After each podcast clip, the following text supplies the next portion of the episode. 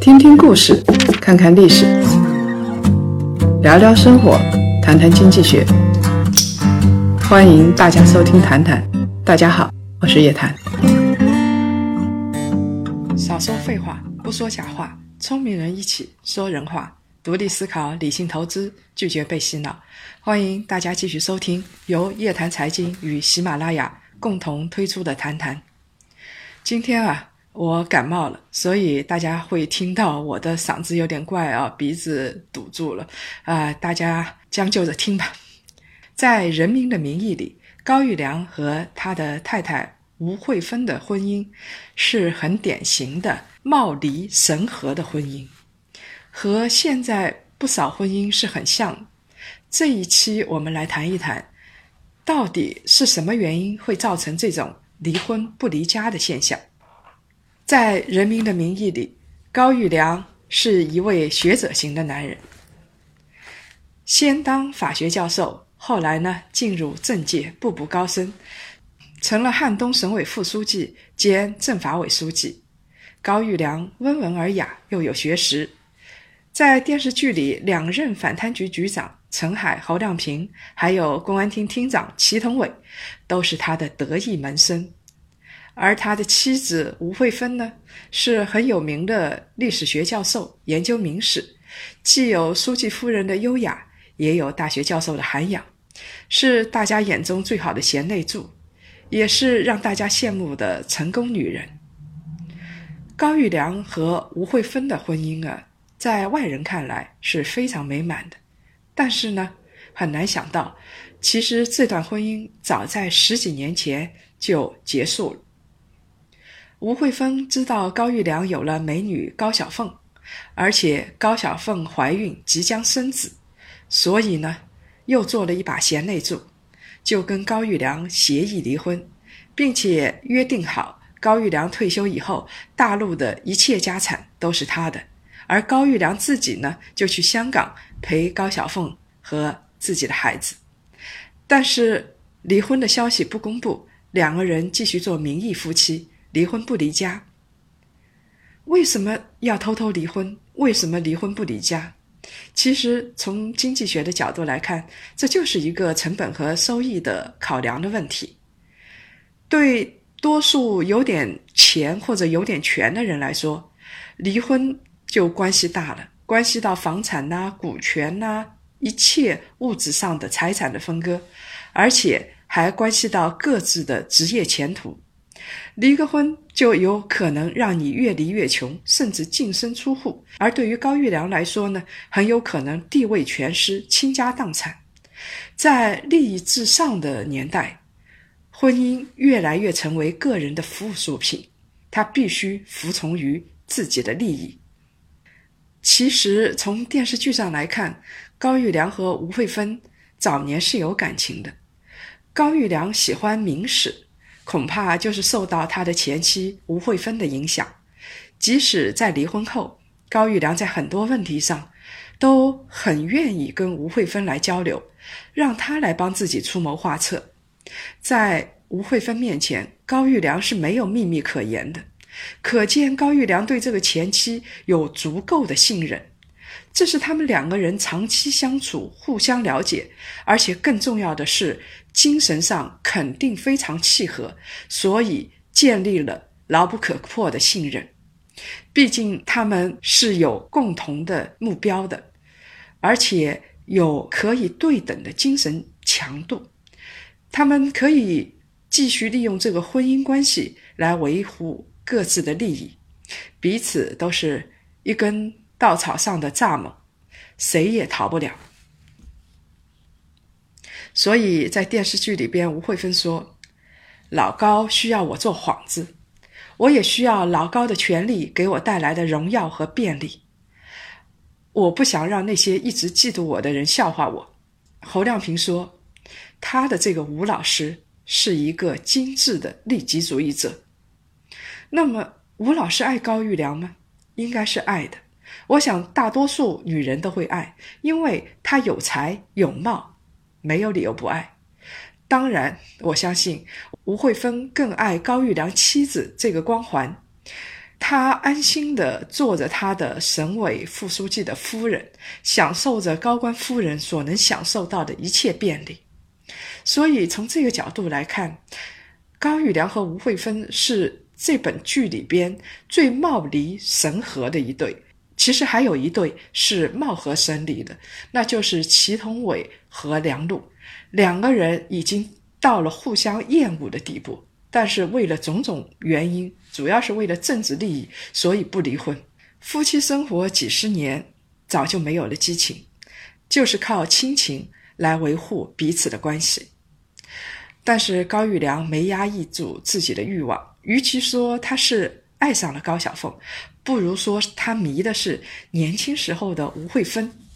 电视剧里有个情节，高小凤是用《万历十五年》这本书来打动高育良的。其实我们知道，要说起明史来，恐怕跟吴慧芬谈更好。但是高小凤是年轻版的、美貌版的吴慧芬，对高育良在身体上、在肉体上有着致命的吸引力。我想，这在中老年男性的身上恐怕是非常常见的。这种离婚不离家的现象很多的，有点钱、有点权的人，啊，会忍受一些东西来获得更大的利益。像梁洛施和李泽楷，离婚时可以分得几个亿，李家不差这个钱，为了三个孩子可以接受这样的成本。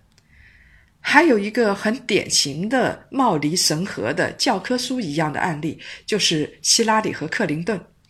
克林顿控制不住自己的身体，地球人都知道，但是在精神强度上没有。其他女人可以跟希拉里相提并论。这对夫妻为了彼此的政治前途花尽心思，一个呢是做了八年总统的丈夫，另外一个是担任了六年参议员的妻子，可能是这个世界上智商最高的政治夫妻档。在克林顿竞选的时候，希拉里一改女强人的形象，剪掉刘海，换上长裙，甚至。还尝试过快速减肥，为什么呢？她掩盖自己的个性，做一个讨人喜欢的女人，符合社会价值观的女人，其实就是让人们看一个女强人，甘愿为了政治利益做出改变，为了老公上位做出种种努力。克林顿当总统的时候，希拉里并没有扮演传统意义上的第一夫人。她参与了大量的社会活动，出访过五十个国家。她的政治雄心是非常大的。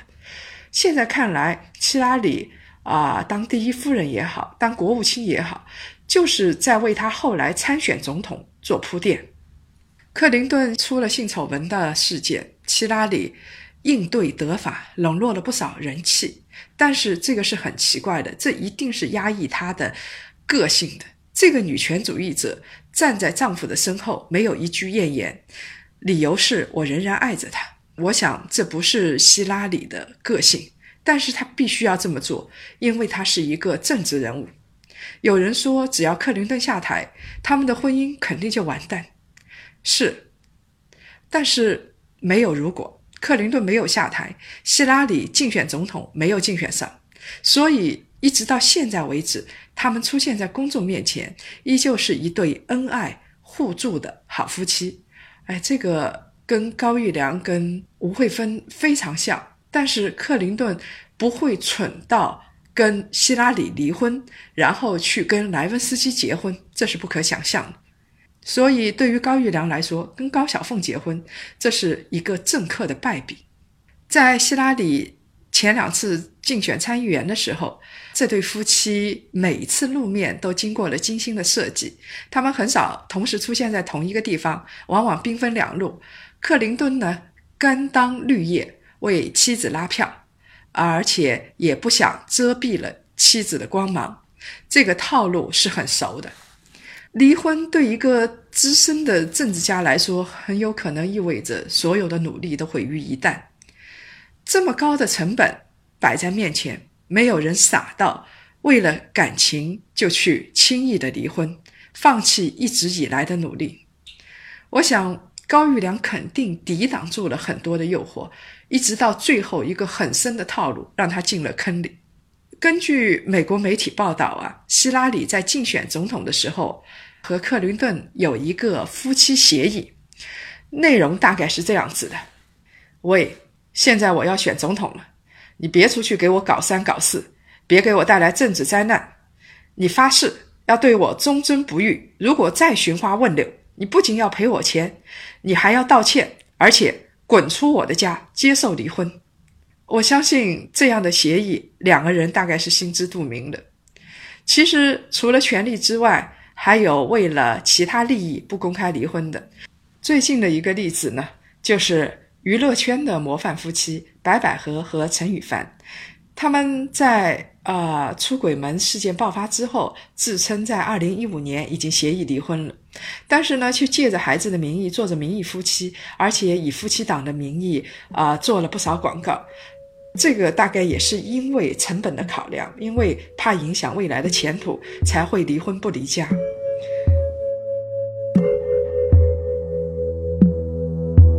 When you come into my mind, I lose track it. And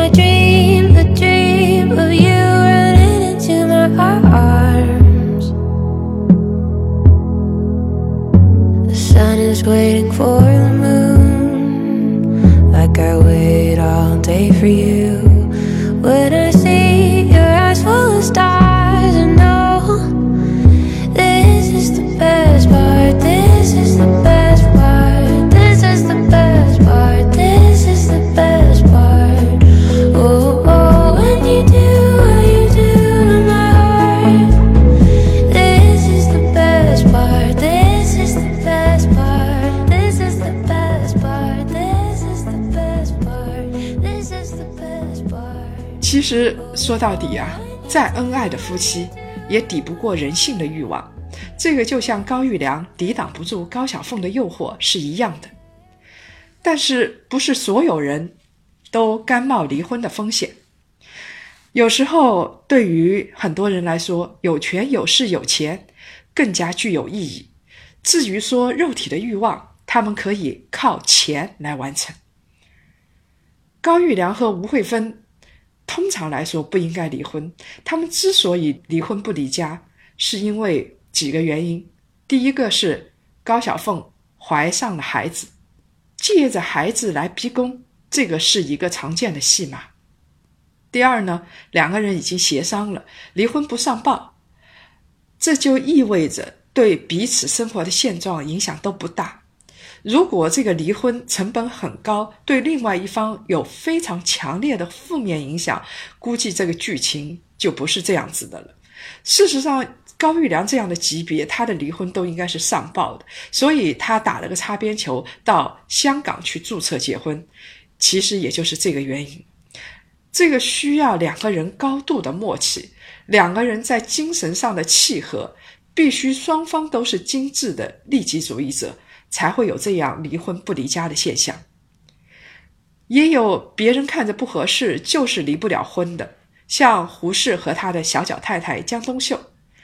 胡适曾经是想过离婚的，他绯闻不少。但是胡适要离婚的时候，江冬秀曾经威胁，先杀死两个儿子，再自杀。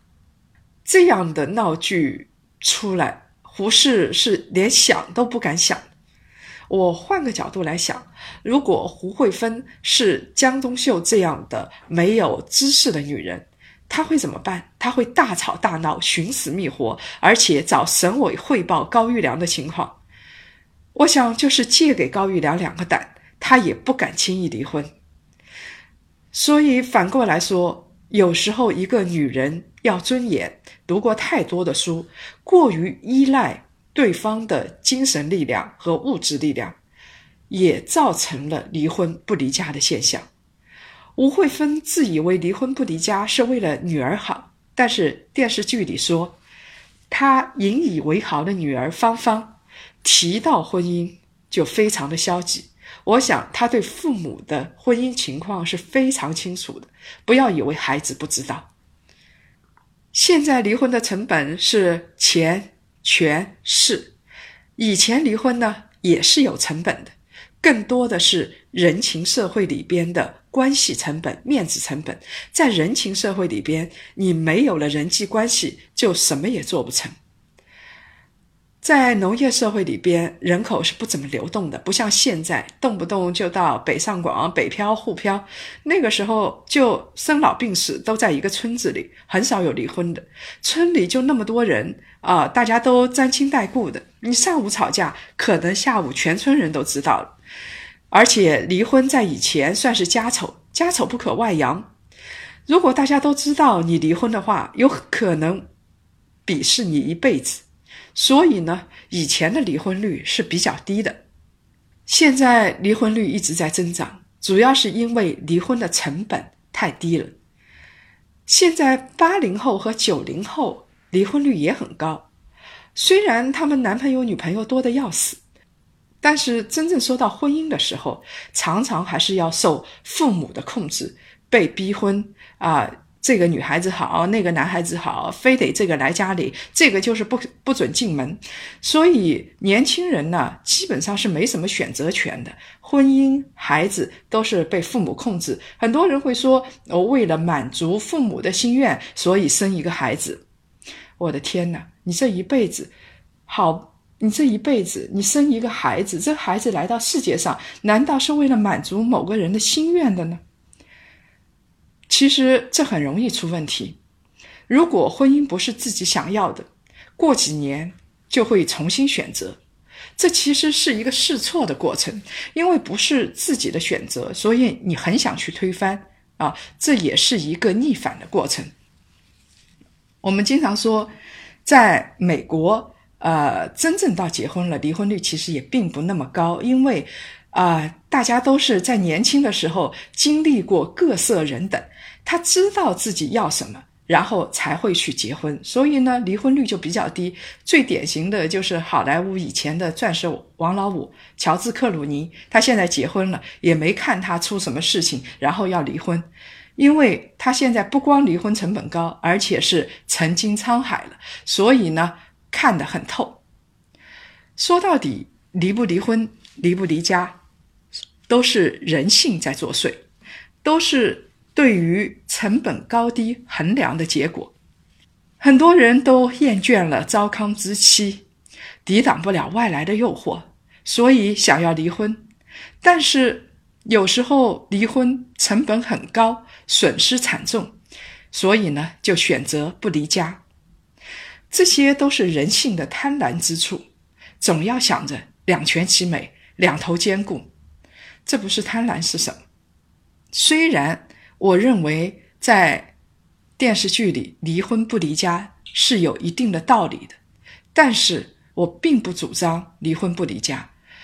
所以，像吴慧芬到最后自己也说，这样的日子长期过下去，她都已经麻木了，她都已经不知道感情是什么了。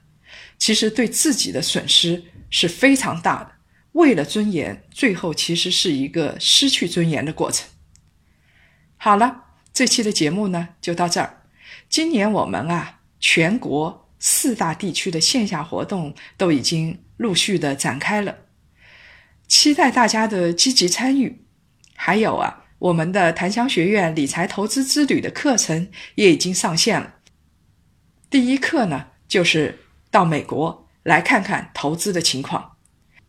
在这样的课程上，我们不玩虚的，大家可以得到实打实的理财的课程、投资价值观的培训。我们知道什么该买，什么不该买，这是实战演练。大家可以在夜谈财经的公众号上咨询课程的信息。希望到时候有机会跟大家面对面的来交流。继续来分享两位听众朋友的留言。有一个名叫 Hello 小虫的朋友说：“做剩女没什么不好的。”不苟且，不将就，就是对自己的尊重。只是那个跑车的例子，我不太理解。不会开门，只是说明没开过这个车的门而已。毕竟又不是考验智商的难题，很多事情总有第一次，或早或晚而已。早知道的人，借以笑话晚知道的人。其实他说是因为他没开过这个门，开门是个小事，但是关键的问题是。不会开门，他因为不会开门而自卑，这才是关键问题。所以，对于这个女孩子来说，她最大的问题不是要不要当淑女，不是会不会开跑车，而是她一直存在自卑心理。只要跟那个富豪男友交往，这个自卑心理就抹不掉，这才是最大的问题。所以，分手也是好事。另外有一个朋友叫 My June，他说：“习惯于自己相处，不是不想恋爱，不是不想结婚，但是真的不想为结婚而结婚。说自己心理压力不大是假的，而且还被家人欺负，还被同性恋耻笑。谢谢谈谈精神上的支持，不客气，这位朋友，我相信你知道自己要什么，坚持去做，这个才是正确的。”不要为别人的逼婚而去结婚，也不要为自己不想结婚而不结婚。水到渠成，到了自然而然的状态，有这样的人结婚何乐而不为？如果没有这样的人，一个人生活有非常明确的价值观，而且有独立的能力，那可以把自己的生活打理得很好，不结婚又有什么呢？如果各位想了解更多财经经济类的资讯，请搜索拼音谈财经，或者呢关注公众号夜谈财经。下周五下午五点同一时间老地方，我们不见不散。You are the best part. You are the best part.